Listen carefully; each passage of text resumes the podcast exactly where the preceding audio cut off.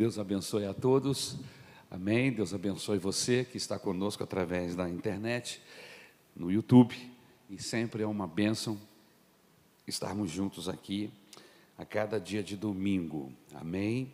Eu quero agradecer a Deus por tudo que Ele tem feito por nós. Eu quero agradecer a Deus as orações que os irmãos fizeram e ainda o fazem pelo meu irmão, é, o pastor William. Ele está aqui conosco no Rio de Janeiro. Uh, veio para ver os pais, os nossos pais, passar o Natal com a gente e acabou é, pegando essa Covid e, e a partir do dia 24, muita febre, cama e a gente teve que interná-lo. Ele passou vários dias internados e teve alta na sexta-feira, amém? E lá em casa era o único lugar que ele poderia estar, porque nós temos lá um quarto dos nossos filhos, que, que hoje são casados, mas estava vazio, e, enfim, com toda a condição de recebê-lo, já que ele vinha com é, oxigênio, ainda está no oxigênio, estava com a saturação um pouco baixa, e, mas estava em casa.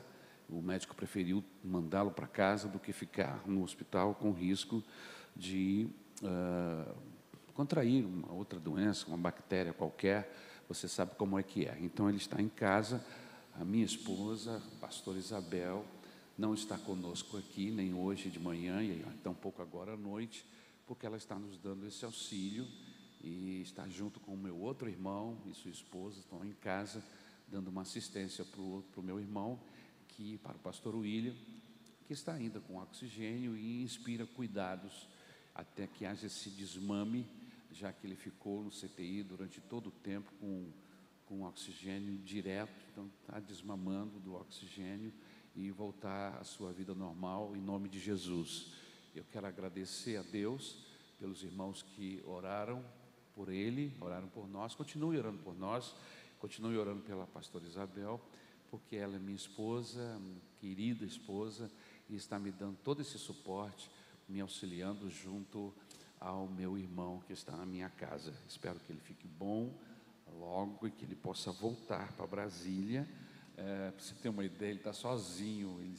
A esposa foi para a Europa ver os filhos e os netos e ele veio para o Rio ficar com a gente, com os pais. Então eu não posso voltar com ele para Brasília, eu tenho que ficar com ele e para que ele esteja bem, até que a esposa possa retornar ao Brasil e já estão trabalhando nesse trâmite, porque tem que trocar passagem, é sempre uma dificuldade. E, enfim, ore a Deus para que o Senhor Jesus nos ajude, amém? E fortaleça-nos nesse processo. Cuidar de uma pessoa enferma, principalmente para amadores, não é fácil, amém? Mas a gente vai aprendendo devagarzinho. Eu peço que vocês orem pela minha esposa, para que o Senhor possa fortalecê-la e ajudá-la. Mas eu espero, em nome de Jesus, que para a semana que vem nós já tenhamos conseguido todo um, um aparato que possa nos ajudar a administrar essa situação e as cargas não fiquem pesadas para ela, como tem ficado nesses últimos dias. Amém? Que Deus abençoe você. Eu quero compartilhar a palavra de Deus com você esta noite. Eu quero que você abra a sua Bíblia no Evangelho de Marcos Evangelho de Marcos, capítulo de número 5, versículo de 1 a 20. O tema da nossa mensagem é Jesus libertando cativos de Satanás. Amém? Aleluia. O Cristo que nós servimos é um Cristo poderoso. Amém? Não há ninguém maior do que Ele.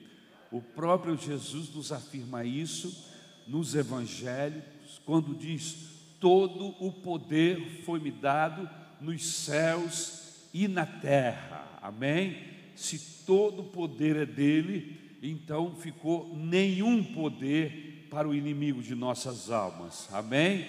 Então nós temos fé em Cristo Jesus, sozinhos somos brinquedos nas mãos do inimigo, mas com Jesus nós pisamos na cabeça de Satanás, nós o colocamos no seu devido lugar. com Jesus, a nossa vitória maiúscula. Amém? Então nós estamos gratos a Deus porque Ele tem sido fiel, não porque sejamos fiéis, não, somos infiéis, mas faz parte do caráter do Senhor a fidelidade, e Ele é fiel a mim a você, mesmo quando não somos fiéis, aleluia. Esse é um Deus maravilhoso, é o Deus da Bíblia Sagrada, o Deus que nós adoramos, o Deus que nós servimos, o Deus que está presente nesta reunião e pode com certeza inclinar o seu ouvido, a, a sua mente para você, aleluia, de forma que você saia daqui esta noite totalmente liberto, totalmente abençoado pela sua presença bendita. Marcos, capítulo de número 5, versículo de 1 a 20, o texto bíblico diz assim: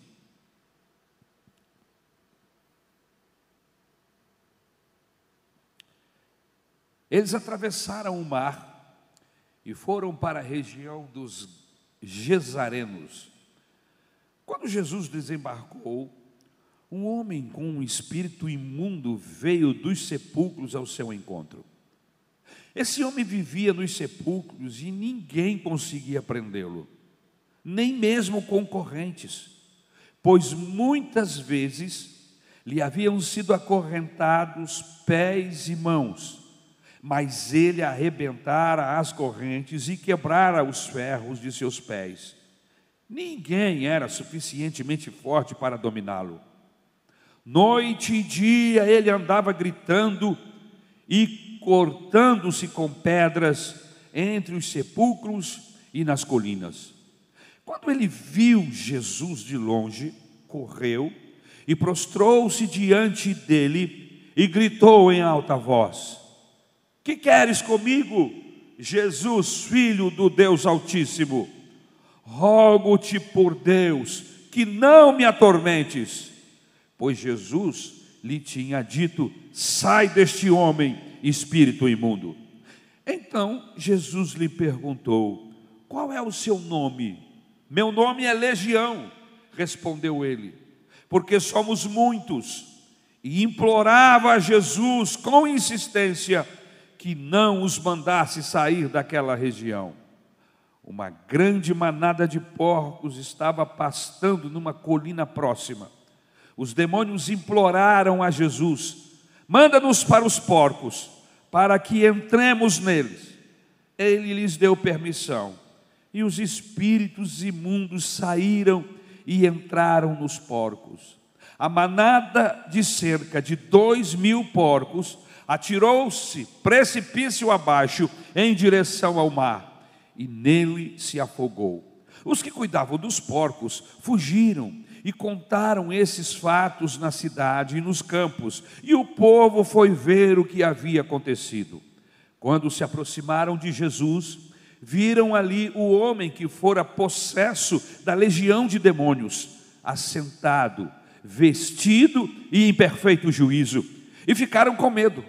Os que estavam presentes contaram ao povo o que acontecera ao endemoniado e falaram também sobre os porcos. Então o povo começou a suplicar a Jesus que saísse do território deles. Quando Jesus estava entrando no barco, o homem que estivera endemoniado suplicava-lhe que o deixasse ir com ele. Jesus não o permitiu, mas disse: Vá para casa, para a sua família e anuncie-lhes quanto o Senhor fez por você e como teve misericórdia de você. Então aquele homem se foi e começou a anunciar em Decápolis o quanto Jesus tinha feito por ele. Todos ficaram admirados. Obrigado, Jesus, porque tu continuas o mesmo. E nós nos reunimos aqui esta noite para te adorar, para glorificar a tua pessoa bendita pela tua graça, pelo teu favor, por tu ter nos libertado do poder das trevas de Satanás. Senhor, muito obrigado, Jesus. Usa a tua palavra esta noite em nosso favor, em favor daqueles que nos ouvem, ó oh Deus amado, através do YouTube, que a tua graça, o teu poder possa alcançar toda e qualquer pessoa, e se estiverem presos às cadeias do diabo, que essas cadeias possam quebrar-se, que o teu Espírito Santo possa promover libertação esta noite, para a glória do teu nome. É o que nós te pedimos em nome de Jesus. Jesus libertando um homem possesso de demônios. Queridos, você sabe que existem muitas pessoas cativas pelo diabo? Pessoas que começaram sua jornada em algum momento de suas vidas, resistiram a Deus, e o inimigo começou a trabalhar na vida deles. A Bíblia Sagrada diz de uma forma bem clara que o mundo jaz no maligno. Isso significa que tudo o que está no nosso entorno, inclusive pessoas, se não estão possessas de Satanás, estão sendo guiadas por Ele. Porque não tem o Espírito Santo de Deus para promover um encontro com Jesus, um encontro com Deus. Não ouvem a palavra de Deus para promover libertação, para lhes abrir a mente, para que possam ter Jesus como guias de suas vidas. E aí, se eles não têm a luz, as trevas tomam conta dessas pessoas e eles vivem. Alguns, ou quem sabe muitas dessas pessoas, nem sabem que estão cativas, que estão presas por Satanás. É preciso que haja uma, uma revelação de Deus, uma mensagem do Espírito Santo, como essa que nós estamos pregando aqui, para que a pessoa, através da ação do Espírito Santo e da palavra de Deus em seus corações, possam ter a condição, a capacidade de entender que estão presas, que estão cativas, que não é normal o que está acontecendo com eles, que eles estão debaixo de uma, de uma ação do inimigo e que há uma forma de libertar-se, e que esta forma é o Senhor, a pessoa bendita do Senhor Jesus Cristo. Existem muitas pessoas cativas pelo diabo. Existem muitas pessoas que são escravas do pecado, escravas de vícios, amarradas ao pecado, não consegue se desvencilhar do pecado, porque o pecado é a arma de Satanás para prender o ser humano, para impedir que, que haja uma conversão, mas a Bíblia Sagrada diz que para isto se manifestou Jesus para desfazer a obra de Satanás, para desfazer o pecado, para quebrar as cadeias e correntes. Eu mesmo estava preso a cadeias do diabo do pecado, mas Jesus apareceu na minha vida e rompeu estas cadeias e eu estou livre, aleluia. E eu sei que há muitos aqui esta noite que também viveram esta mesma experiência, foram tocados por Deus. E quando tocados por Deus, as cadeias quebraram. Aleluia! Você está livre? Você está livre? Você pode glorificar a Jesus. Jesus, muito obrigado porque chegou a libertação na minha vida, chegou a luz da minha casa, na minha família. Aleluia. Pessoas que estão presas a desejos, a vontades. E o diabo trabalha, irmãos, com os, os desejos. Há alguns textos mais antigos na Bíblia que chamam de concupiscências da carne. O que é concupiscência da carne? Os desejos da carne. E existem pessoas que estão presas a esse desejo. Esse texto fala de um homem cativo que viveu uma vida cativa, até o dia que encontrou-se com Jesus. Aleluia, aleluia, louvado seja o nome do Senhor. Mas como era a circunstância desse processo todo? A Bíblia Sagrada diz que, e nós quando lemos entendemos que era noite. Havia acontecido uma tempestade, e Jesus chega num lugar de despenhadeiro. Você está com o texto aberto, não feche, fique com ele aberto, porque nós vamos trabalhar no texto. Amém? Em nome de Jesus. Era noite. Tinha acontecido uma tempestade. Se você olhar os textos que antecedem o capítulo 5, você vai ver que há uma tempestade no processo. E Jesus acaba chegando nessas terras, do outro lado do lago de Genezaré. Era uma região com cavernas, era uma região com sepulcros, um cemitério.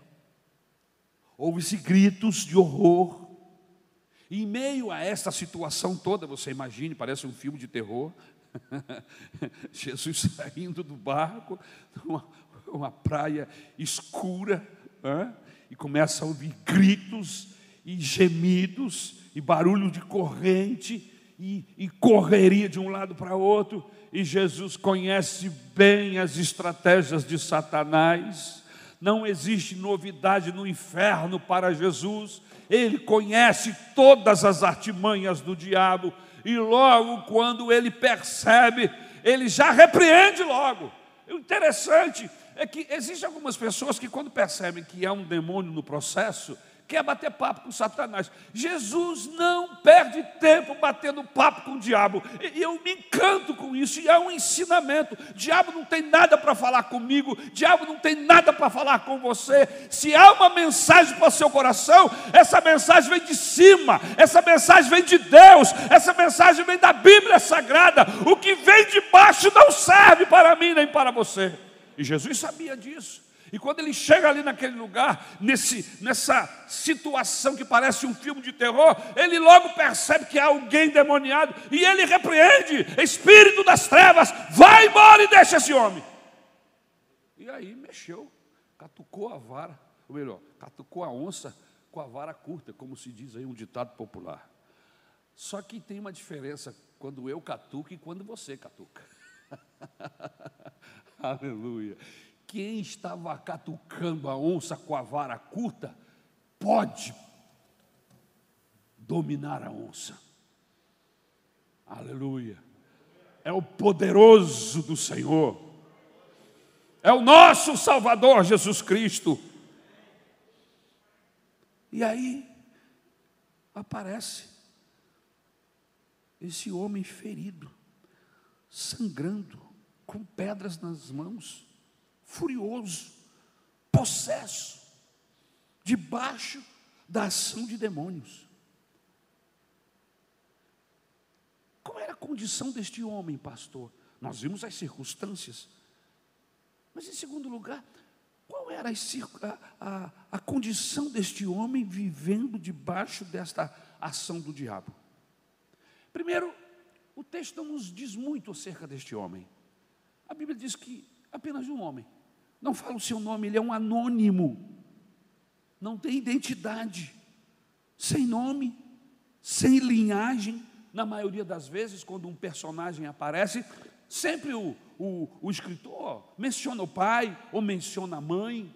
Ou seja, esse indivíduo não tem nada, não tem identidade, não tem nome, não tem linhagem, não tem referência existencial, não tinha fama nem títulos, não tem prestígio social. É alguém, alguém que está debaixo do poderio de Satanás, alguém que está sob o domínio absoluto de forças malignas. Sabe, irmãos, existem pessoas que não estão no estado deste homem, mas estão pressionados pelas hostes malignas não chegam a estar possessos, mas estão, como nós diríamos, uma expressão bem, bem bíblica, está de, não está sendo dominado, mas está sendo pressionado. Quem falou? Não, não, não ouvi. Acuado seria uma palavra. Mas o diabo está ali, no entorno dele, lhe provocando medo, lhe provocando todo tipo de situação. Mas essa pessoa não chega a estar possessa. Mas este homem estava possesso, ele não tinha mais domínio sobre quem ele era. Não tinha. Quem dominava o seu corpo eram esses espíritos malignos. Quem falava através da sua boca eram os demônios que incorporaram, que dominavam totalmente. Ele estava totalmente debaixo do domínio absoluta ou absoluto das forças das trevas. É o que diz aí no versículo 2. Possesso de um espírito imundo. E quando uma pessoa está assim, assim como este homem, não fazia sua vontade, era controlado pelos demônios.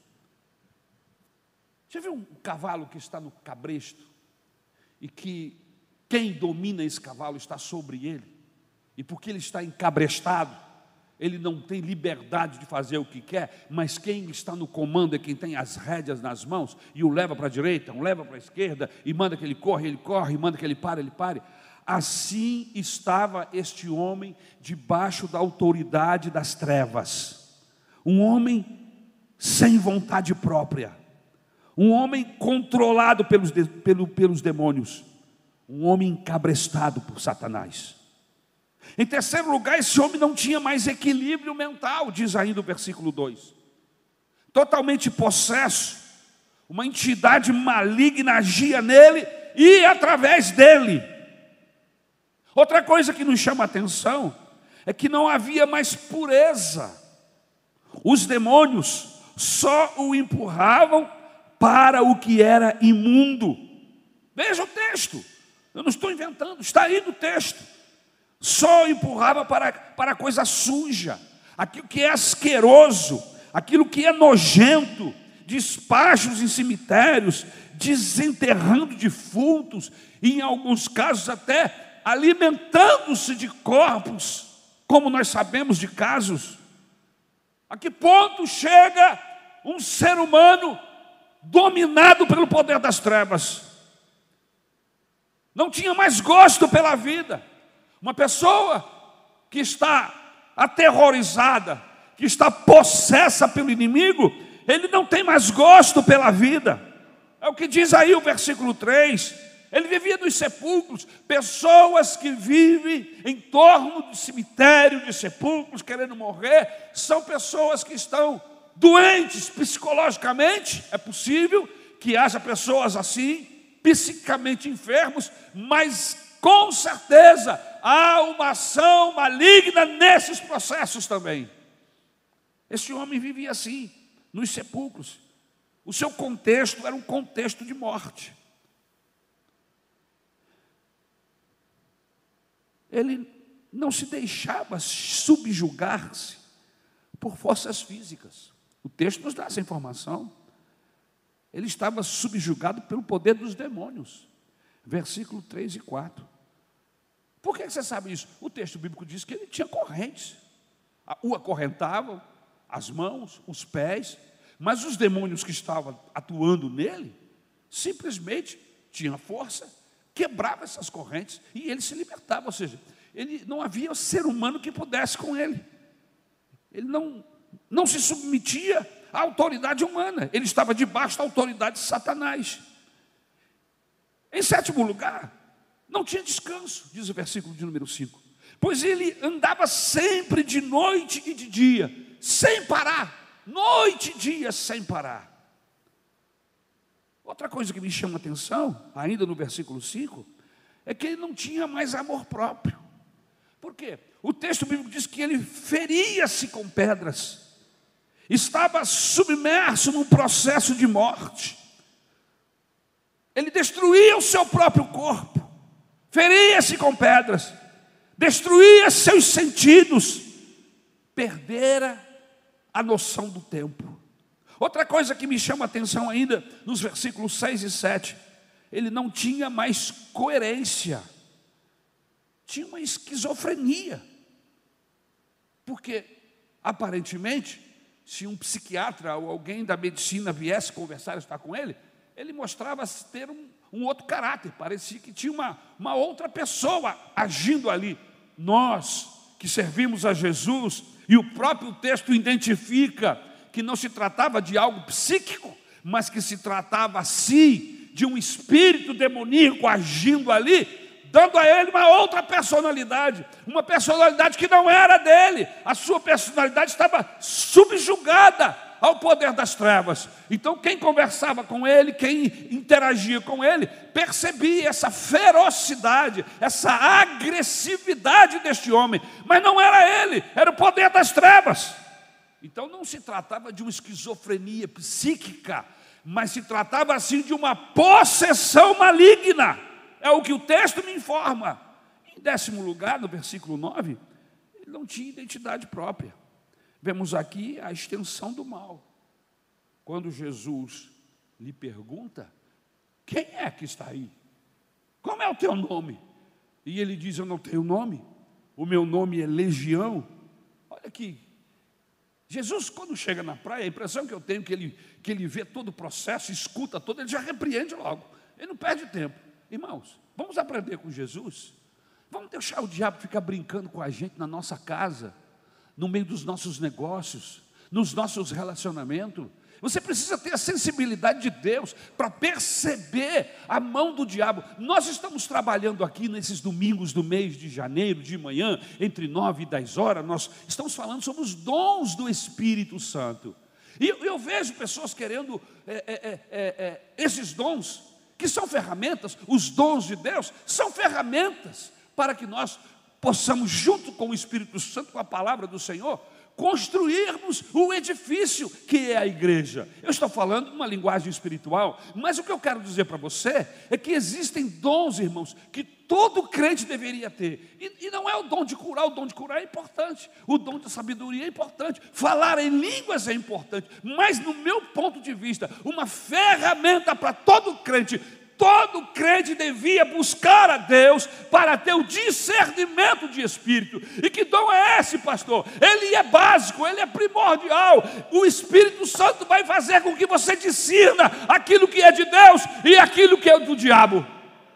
E não importa qual seja a circunstância, se é no seu casamento, se é no casamento do vizinho, alguém da tua família, se é num relacionamento, se é em um negócio, em um processo qualquer, a pessoa que tem esse discernimento de Deus, quando ele chega, Deus mostra para ele: tem a mão de Satanás aí, e aí ele repreende.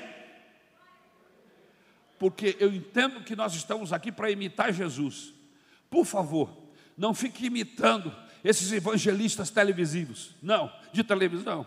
Esses indivíduos muitas vezes nem leem a Bíblia, porque eles querem fazer show com a vida dos outros, envergonhar as pessoas. Jesus nunca foi assim. Jesus nunca envergonhou o ser humano. Pelo contrário, quando ele chegava que havia uma, uma ação de vergonha como essa, um domínio terrível como esse poder maligno que estava com este homem, mais rápido possível, o Senhor Jesus age, saia desta vida.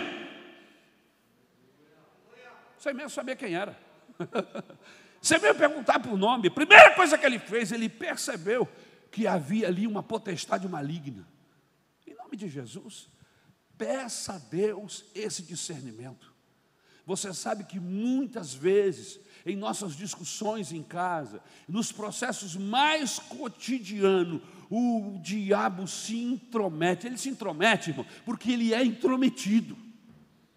Ele não precisa ser convidado. Às vezes, um, um, um sentimento carnal, uma obra da carne, é oportunidade para ele entrar. E daqui a pouquinho está dominando a sua casa, está dominando os seus negócios, está dominando a sua vida.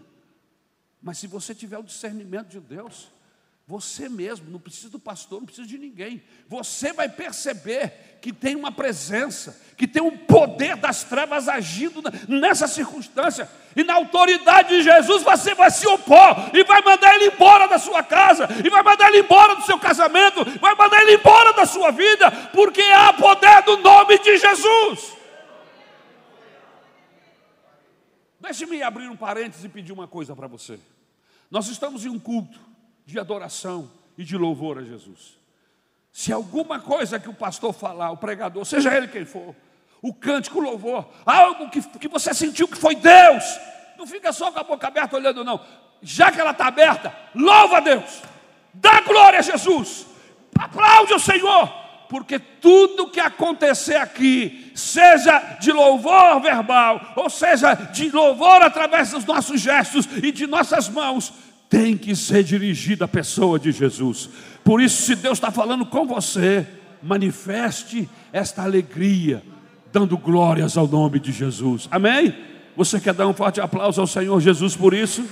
Você quer abrir a sua boca, porque há poder no nome de Jesus? Aleluia!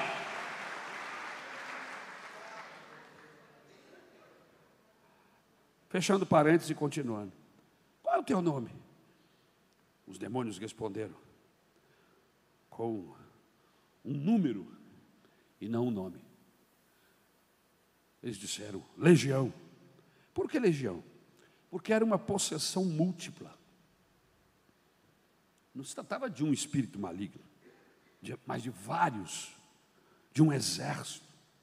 Só para você ter uma ideia do que era legião, um exército romano composto de seis mil soldados de infantaria e cavalaria, formavam as legiões. Era o, o braço forte com o qual Roma havia subjugado o mundo. Legiões de homens, por todos os, por todos os lugares. Irmãos, e o diabo também age dessa maneira. Pelo menos na vida desse homem, na vida de muitos outros. Às vezes você pensa que se trata de um, de um demônio, e é uma multidão deles. Mas irmãos, não importa. se era um ou se era um milhão. Quem estava ali era o dono do universo, o Senhor dos senhores. Eu penso para mim que Jesus deve ter falado assim: pode entrar em fila indiana e saindo um por um. em fila indiana, vamos lá, vai saindo, vai saindo. O texto nos dá a entender que esses demônios perceberam que quem estava mandando não era um qualquer. E é muito importante que se diga, meus irmãos, que o que Jesus está fazendo aqui até então não era feito. Em todo o Antigo Testamento, você não vê casos de demônios, espíritos malignos sendo expulsos. Então não havia? Lógico que havia. Havia demônios. Só que não havia poder, disposição poder à disposição para que esses demônios saíssem. Eles levam chazinho, eles tapeavam e as pessoas continuavam endemoniadas. Tanto é verdade que quando Jesus aparece, repreendendo o poder das trevas, subjugando Satanás, as multidões ficaram admiradas, os sacerdotes, os sumos sacerdotes, os que tinham a religião da época, ficaram assim, mas que homem é esse? Quem é este que tem poder sobre as hostes de Satanás? Quem é este? Por quê? Porque até então não havia como libertar-se do poder das trevas. Mas apareceu Jesus no meio da história até um certo momento o diabo dominou, mas agora chegou Jesus, o campeão de Deus, o campeão da igreja, para colocar o diabo para a lona, aleluia, para nocauteá-lo e levá-lo à lona. Aleluia, aleluia. Em décimo primeiro lugar, eu estou falando das circunstâncias, do que estava acontecendo com esse homem. Não tinha mais brandura nesse homem. Mateus 8, versículo 28. Esse homem era um homem furioso. Ninguém podia passar por aquele caminho. Era um indomável, as pessoas tinham medo de passar naquela região onde ele estava. Por quê? Porque ele era um, um animal que feria, que xingava, que jogava pedra, aterrorizava as pessoas. Irmãos, o poder das trevas transforma o homem em um monstro. O Evangelho veio para humanizar os homens. Aleluia. Por isso, irmãos, é que eu fico encantado quando eu vejo gente de Deus. Gente de Deus é gente sensível. Gente de Deus é gente educada. Gente de Deus é gente carismática. Gente de Deus é, são pessoas que têm o Espírito Santo que discerne. É diferente. É. Ele, ele é humano, ele se compadece, ele se parece com Jesus. Porque Jesus era assim. Jesus era cheio de graça, era cheio de amor. As crianças eram apaixonadas por ele. Aonde ele chegava, as multidões ficavam é, é, é, querendo ouvi-lo, querendo estar perto dele. Você já notou que existem certos tipos de pessoas que são cheias de Deus e você gosta de ficar perto dele, sabe por quê? Emana uma paz, emana uma alegria, é um, é ambiente de bênção. Ao contrário, aqueles que estão dominados pelo poder das trevas, gera medo, o ambiente fica pesado você quer ir embora, você, você não consegue, não quer ficar perto daquela pessoa, por quê? Porque, porque só, só emana ira, só emana é, é, intranquilidade, a pessoa é grosseira, é estúpida, é agressiva, é um monstro. Esse homem não tinha brandura, era um homem furioso, ninguém podia passar por aquele caminho. O poder das trevas transforma o homem em um monstro. Não tinha mais pudor e honra. Há, há, há, muito tempo não se vestia. Diz o texto, Lucas 8, 27. Andava nu, feito uma fera. Outra coisa, vivia na solidão. Não tinha mais a assistência da família. Em Lucas capítulo 8, versículos 27 e 29, o texto diz: Nem habitava em casa alguma ele era impelido pelo demônio ao deserto. Apesar de ter dentro de si seis mil demônios, estava só. Incrível, né? Tanto, tanto demônio dentro dele, mas ele estava só. Satanás traz o vazio, Satanás traz a solidão, Satanás traz o desejo de morte. Por isso, se você tem tido desejo de morte, clame ao Senhor. Esses pensamentos de morte não são naturais. Pensamento de morte está dizendo que você está doente. E se não for uma doença física, é uma doença espiritual. Doença física, existe a psiquiatria, a psicologia para ajudar você mas a doença espiritual não tem médico humano que consiga resolver esse problema. Só Jesus pode te dar vontade de viver outra vez.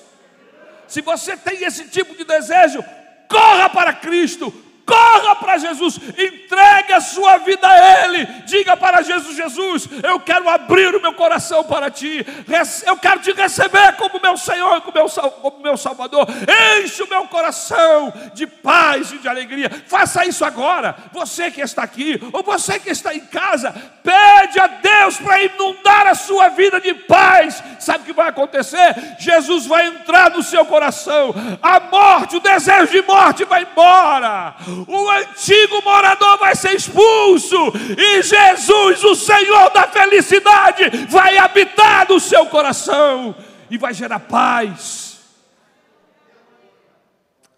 Aleluia. Louvado seja o nome do Senhor. Primeiro nós falamos das circunstâncias que envolvia essa situação. Depois falamos da condição deste homem quais eram as condições que envolviam este homem. E agora, eu queria falar da intervenção libertadora de Jesus. A primeira coisa que me chama a atenção nesse texto é o amor do Senhor Jesus. Veja, tudo que o Senhor Jesus fez no tempo em que aqui esteve, sua motivação era o amor. Irmão, Ele nos amou ele não, não nos amou apenas na cruz, ele nos amou quando decidiu deixar o seu lugar, quando abriu mão da sua deidade e tornou-se homem e nasceu como um menino de um ventre de uma mulher como eu e você. O amor de Jesus nós vemos em todas as suas atitudes. Irmãos, Jesus faz um trajeto perigoso. Vamos ao contexto. Ele enfrenta uma tempestade a noite toda para salvar apenas um homem. Será que Jesus já não sabia que aquela cidade de Gadara, ou os gesarenos ou os gadarenos, como diz alguns textos, Jesus sabia que aquelas pessoas rejeitavam, resistiam a Deus, mas havia um homem possesso, havia um homem preso ao poder das trevas. O interessante é que Jesus se desloca de onde ele está, enfrenta uma tempestade a noite inteira, chega do outro lado do mar da Galileia para salvar um homem, para libertar um homem. Olha que fantástico! Que motivação é essa? Por muito menos eu já teria desistido. Por muito menos você teria olhado para o tempo e falado assim: vai chover eu vou entrar nesse barco, é nada, eu vou é para casa. O endemoniado que espere. Mas o interessante é que Jesus nunca deixou para depois o que se pode fazer hoje. Sabe, irmão, sabe onde eu quero chegar? É que Deus nos dá oportunidades. E naquele momento, Jesus viu uma oportunidade de glorificar o nome do Senhor dos céus, glorificar o seu próprio nome e mostrar aos gadarenos e aquele homem possesso que ele não tinha mais que ficar preso ao poder das trevas, que ele, Jesus Cristo, tinha poder e autoridade para libertá-lo. Jesus revela o seu amor com essa atitude. Para salvar uma alma, ele vai até Gadara, só por causa de um homem. Sabe, irmãos, Jesus se importa com este homem, mesmo ele sendo gentio. Porque ele não é um, um hebreu, um judeu. É um gentio, um possesso. Estando ferido, estava insano, estava nu, era violento e a sua moradia era no cemitério. Todas as circunstâncias suficientes para que eu e você jamais fôssemos lá.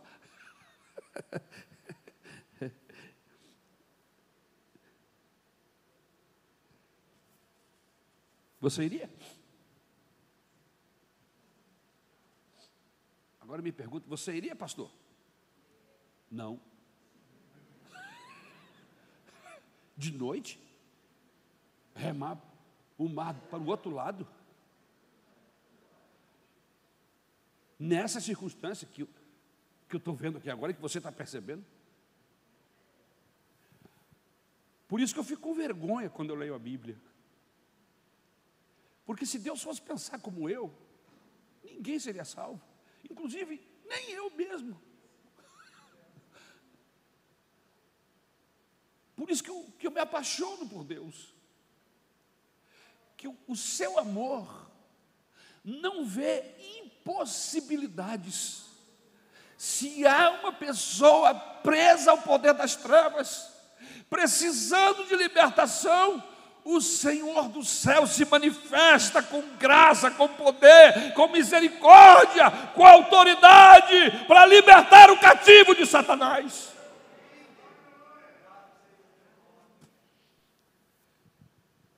Primeiro eu vejo aqui a revelação do amor de Deus, mas eu vejo também, em segundo lugar, a revelação do seu poder. Os demônios sentem-se atormentados por Jesus. Eu tenho no meu coração que o, o diabo percebe quando alguém ungido está chegando. Jesus estava lá no meio do mar, remando na direção dos gadarenos. E os demônios já estavam enlouquecidos dentro dele, porque já estavam sentindo a presença de Jesus. estavam sentindo o que? É só quem é da antiga que sabe o que eu estou falando. Tem o que poderoso, Dragon Ball, Dragon Ball Z. É um desenho interessante. Eu assistia com meus filhos. Os personagens, eles, eles tinham um poder. Eles transformavam, ficavam tão poderosos que, que os adversários sentiam o tamanho do poder deles. De vez em quando eu fazia uma analogia no desenho animado, que era muito engraçado, e eu falava de Jesus para meus filhos. Eu disse, Jesus é assim. Jesus tem poder. O que de Jesus é poderosíssimo. E quando ele chega, o diabo tem que retroceder. Há um louvor antigo, Samuel, que nós devíamos cantar mais aqui. Qual louvor, pastor? Sabe aquele louvor que fala da presença de Deus? Amém? Deixa eu ver se eu me lembro aqui do início. Aonde Deus está, o mal tem que sair, a unção de Deus chegou aqui. A unção de Deus chegou aqui. A unção de Deus chegou aqui. Aonde Deus está, o mal tem que sair. A unção de Deus chegou aqui. Irmãos, eu quero essa unção para mim. Eu não quero que o inimigo continue com as suas tramóias, com as suas malignidades, e eu feito um tonto, feito um idiota, sendo enganado pelo Satanás. Não! Há uma força que vem de Deus, que é superior ao poder das trevas. Eu quero isso para a minha vida, eu quero essa unção para a minha vida. Agora, vivendo essa vida resistente a Deus, envolvida com o mundo, com os apetites da carne, Nunca teremos essa unção. Essa unção vem sobre aqueles que se separam. Essa unção vem sobre aqueles que se dedicam a Deus, que leem a palavra, que orem. Igreja de Jesus, vamos nos voltar para Deus, para que a unção dele venha sobre as nossas vidas.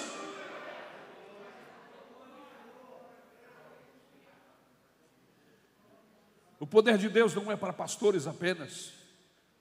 O poder de Deus é para os que creem.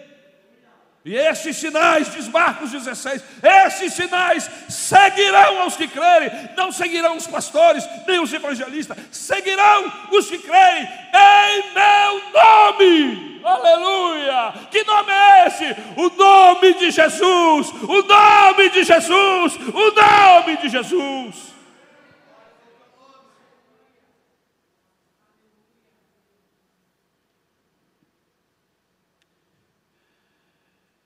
Mostrar àqueles moradores, aos seus discípulos, Jesus permite que os demônios entrem nos porcos. Por que isso? Só para mostrar que demônio está debaixo da autoridade de Jesus. Deixe-nos, não nos mande para o deserto, para outra região. Deixe-me nos entrar naqueles porcos. E é isso. Só para, só os discípulos saberem, nós, que quem manda é o Senhor, ele disse: pode entrar. E eles não discutiram. Eles obedeceram. Aleluia. Quando a unção de Deus chega na nossa vida, é assim: as cadeias quebram-se, o poder das trevas se afasta, e você agora é envolvido, é acompanhado pelo meigo, pelo gentil, pelo poderoso Espírito Santo de Deus. Busque isso, irmãos. Busque isso para a sua vida. Busque isso mais do que qualquer outra coisa. Busque ao Senhor, aleluia. Jesus permite. Com isso, Ele está revelando o seu poder. Outra coisa, para mostrar o poder terrível que estava sobre aquele homem, Jesus permite. Jesus não estava apenas fazendo uma exibição do seu poder, não, ele permitiu, para mostrar que ele tinha poder, mas para mostrar também o tamanho do poder infernal que estava sobre a vida daqueles homens, daquele homem, que quando saiu dele, eles entraram em uma manada de porcos, onde havia aproximadamente, segundo o texto, mil porcos, e esses porcos enlouqueceram, e se precipitaram de cima do, do, do, do monte, e caíram no mar e morreram, se afogaram. Outra coisa que Jesus estava mostrando aqui com essa atitude é que homens valem mais do que porcos. Sociedades, famílias, pessoas que valorizam mais animais do que gente. Tem alguma coisa errada com essas pessoas, com essa sociedade. sociedade onde crianças são mortas. O número de aborto é um absurdo. Eu não tenho nada contra animais, eu não tenho nada contra árvores, são coisas importantes. Nós devemos preservar a natureza, cuidar dos animais, sermos gentis e bons, mas uma sociedade que defende qualquer outra coisa e se esquece de defender o ser humano, tem alguma coisa errada com essa sociedade. Tem alguma coisa errada. Há um cheiro de podre dessa sociedade que é maligna, uma contradição, e nós precisamos perceber isto, meus irmãos. Jesus estava mostrando, pode entrar nos porcos, ele estava mostrando que homem vale mais que porcos. Que porcos têm dignidade, mas a dignidade do homem é superior. Jesus permitiu que aqueles demônios entrassem naqueles porcos para mostrar a sua autoridade sobre os demônios. Eu digo vem e eles vêm. Eu digo vão e eles vão. Eu gosto sempre de me lembrar do diabo pedindo permissão a Deus. Era Satanás, não era um espírito qualquer, era o próprio Lúcifer que estava pedindo permissão a Deus para tocar na vida do Jó. E Deus disse: pode tirar tudo que ele tem, mas não toca nele, não toca nele. Pode tocar no gado, pode tocar na ovelha, pode tocar nos filhos, mas não toque nele.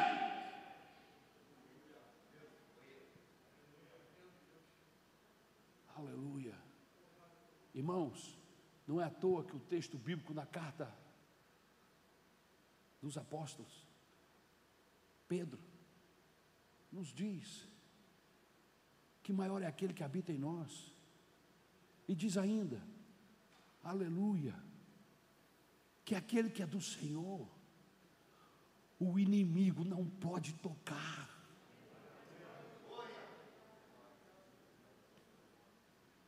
Que tipo de crente que tipo de discípulo é este que dá lugar ao diabo?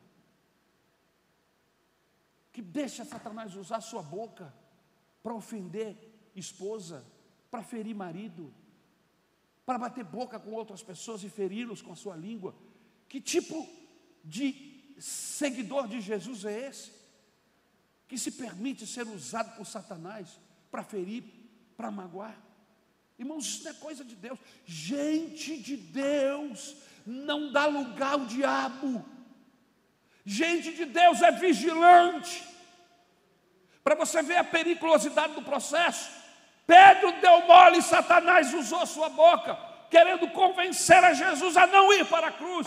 E Jesus, que tinha discernimento, que o Espírito Santo estava sobre ele, disse, olhou para ele e não entendeu que Pedro estava com amorzinho, que estava com cuidado, que ele disse: para trás de mim, Satanás, que não conhece as coisas de Deus, está tentando me enganar, diabo.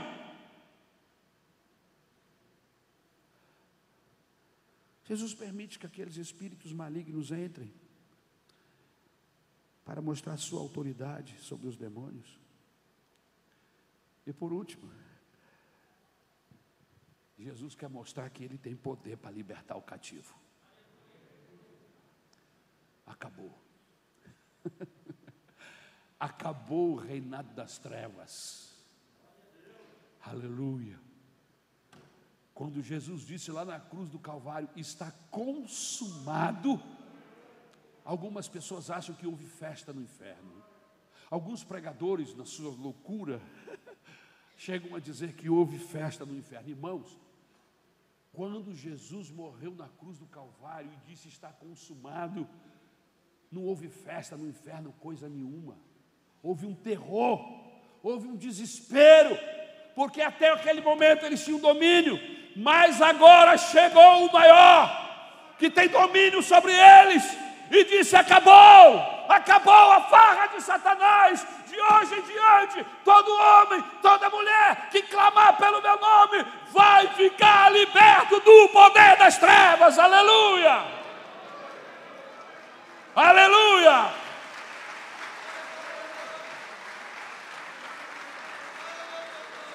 Aleluia! E eu vou terminar.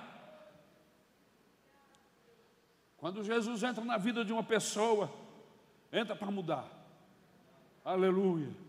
E aí eu me lembro de um hino da harpa que diz assim: Que mudança em mim fez o meu bom Jesus, entrando no meu coração. Deu-me paz, deu-me luz, gozo e não sei o que mais. Entrando no meu coração, entrando no meu coração, entrando no meu coração. Que mudança em mim fez o meu bom Jesus, vindo ele ao meu coração. Jesus chegou, acabou o terror. Jesus chegou, as trevas foram embora, aleluia! Veja, meus irmãos, os efeitos da libertação de Jesus na vida desse homem. Restauração integral, em primeiro lugar. Jesus reintegra o homem quebrado pelo diabo. Veja o versículo 5, o que ocorreu com esse homem, antes louco, agora em perfeito juízo, sua mente foi curada. Jesus agora libertou a mente daquele homem, não era mais demônio que falava, não era mais é, demônio que agia no seu corpo, ele finalmente tomou posse, aleluia, das rédeas de sua vida. Antes, andando de dia e de noite. Agora, assentado, aleluia, aos pés de Jesus, aleluia. Antes enlouquecido, mas segundo Lucas 8,35, havia quietude e devoção. O que, que aconteceu? Jesus chegou. A primeira coisa que Jesus faz na vida da pessoa quando entra no coração é estabelecer a paz. Paz de espírito, irmãos. Só podemos ter paz se fizermos paz. Não há outra forma de fazermos paz com Deus a não ser pelo intermédio do nosso Senhor e Salvador Jesus Cristo. Só é possível usufruir da paz de Deus se nos submetermos ao senhorio do Senhor Jesus. É por isso que nós fazemos apelo no final do culto e vamos fazer aqui outra vez. O que, que você faz? O que é um apelo? É convidar as pessoas a entregarem as suas vidas a Jesus, a se submeter ao seu senhorio. Não é simplesmente eu aceito, não. Quando você diz eu aceito, você está dizendo de hoje em diante, Ele é o meu Senhor e eu sou o seu servo. De hoje em diante, Ele é o meu rei e eu sou o seu súdito, de hoje em diante, Ele é o meu amigo. Aleluia.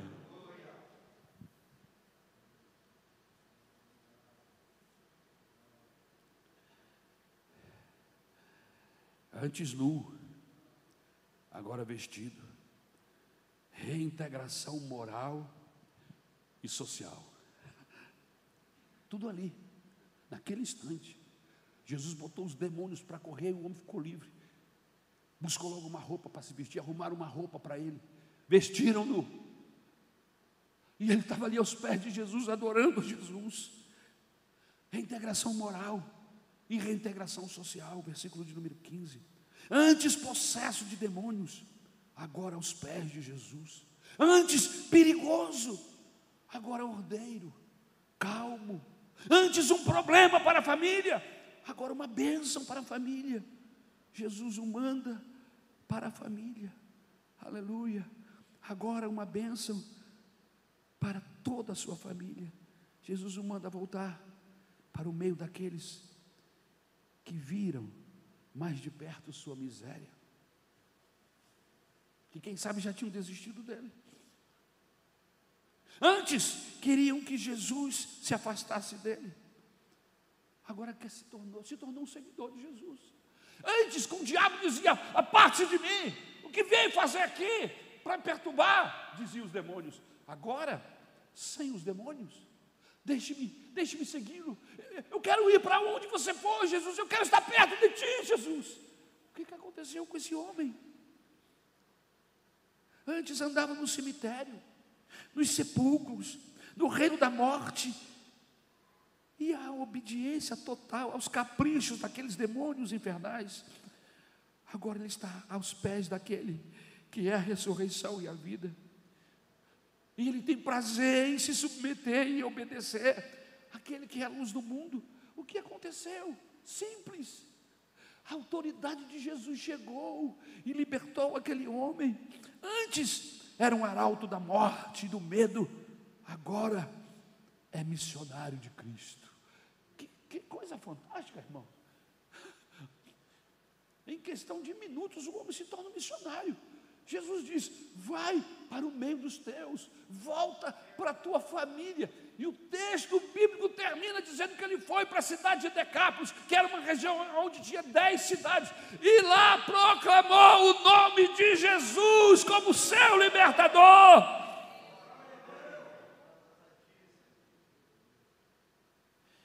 Que conclusão nós chegamos?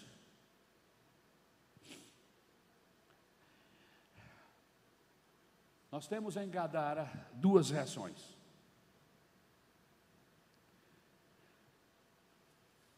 Primeiro, a reação do gadareno que foi salvo. Ele quer estar com Jesus. Foi liberto, entendeu que estava diante de alguém que era poderoso, que era Deus, e se tornou um discípulo, um seguidor de Jesus. É interessante a primeira coisa que acontece quando nós temos um encontro com Jesus, nos apaixonamos por Ele e queremos segui-lo, queremos obedecê-lo.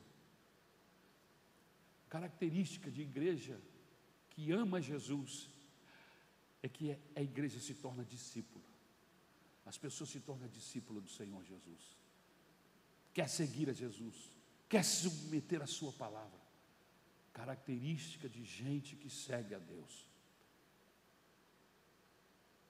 Será que nós encontramos essa característica aqui na nossa igreja? Será que nós somos realmente seguidores de Jesus, seguidores apaixonados como este homem, que de uma hora para outra se tornou um discípulo apaixonado e já queria se tornar um seguidor de Jesus? Primeira reação, esse gadareno salvo quer estar com Jesus. Segunda reação foi o povo de Gadara, que manda Jesus ir embora. Olha que interessante, que sociedade interessante, irmãos. Eles conheciam o estado, a história desse homem, como ele era possesso, mas deixavam ele lá. Criavam porcos, eram criadores de porcos. O reboliço foi tão grande no cemitério, irmãos, que o barulho chegou na cidade. E os moradores da cidade, diz o texto, que eles começaram a chegar, e foram chegando, e foram chegando. E ouvindo a história de quem estava lá e viu e começou a contar. Olha aí aquele demoniado, olha aquele maluco que morava no cemitério, olha como é que ele está agora. O que, que aconteceu? Jesus, é aquele que andava na Galiléia, atravessou o mar, está aqui, veio libertar, o cara está limpo, o cara está livre, e agora é um adorador, é um servidor do Senhor, olha ele sentado lá, mas é aquele, ele está lá vestido lá, parece que já deve ter um banho nele. É assim que acontece. A pessoa aceita Jesus, tem logo uns crentes para dar um banho, botar um terno, uma gravata do cara, e o cara já aparece no culto à noite vestido de crente. Nem crente é ainda, mas já aparece vestido.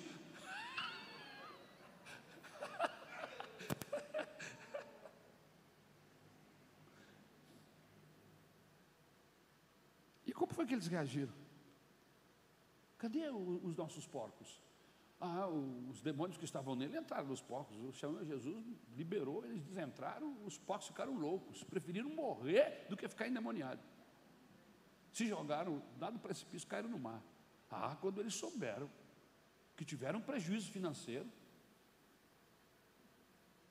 eles disseram para Jesus ir embora. Que sociedade é essa, irmãos? Que chega o doador da vida, que liberta um ser da escravidão e essas pessoas, em vez de ficar alegres, de ficarem admirados, de se converterem a Jesus, não. Eles rejeitam. Não, vão embora. Não, nós não queremos ser aqui, não. Você já, trouxe, já chegou dando prejuízo. Uma sociedade que amava porcos mais do que pessoas. Mandaram Jesus embora.